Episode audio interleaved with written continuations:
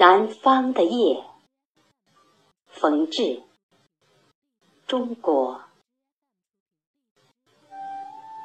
我们静静地坐在湖边，听燕子给我们讲南方的静夜。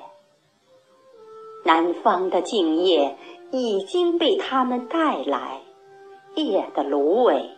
蒸发着浓郁的情热，我已经感到了南方的夜间的陶醉，请你也嗅一嗅吧，这芦苇中的浓味。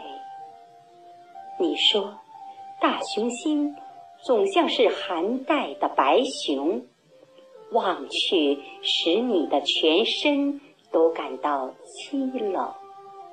这时的燕子轻轻地掠过水面，凌乱了满湖的星影。请你看一看吧，这湖中的星象，南方的星夜，便是这样的景象。你说，你疑心那边的白果松，总仿佛。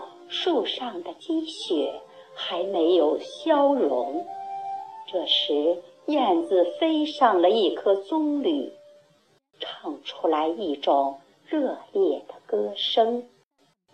请你听一听吧，燕子的歌唱，南方的林中便是这样的景象。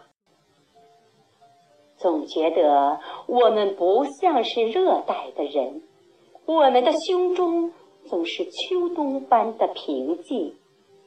燕子说：“南方有一种珍奇的花朵，经过二十年的寂寞才开一次。”这时，我胸中觉得有一朵花隐藏，它要在这静夜里火一样的。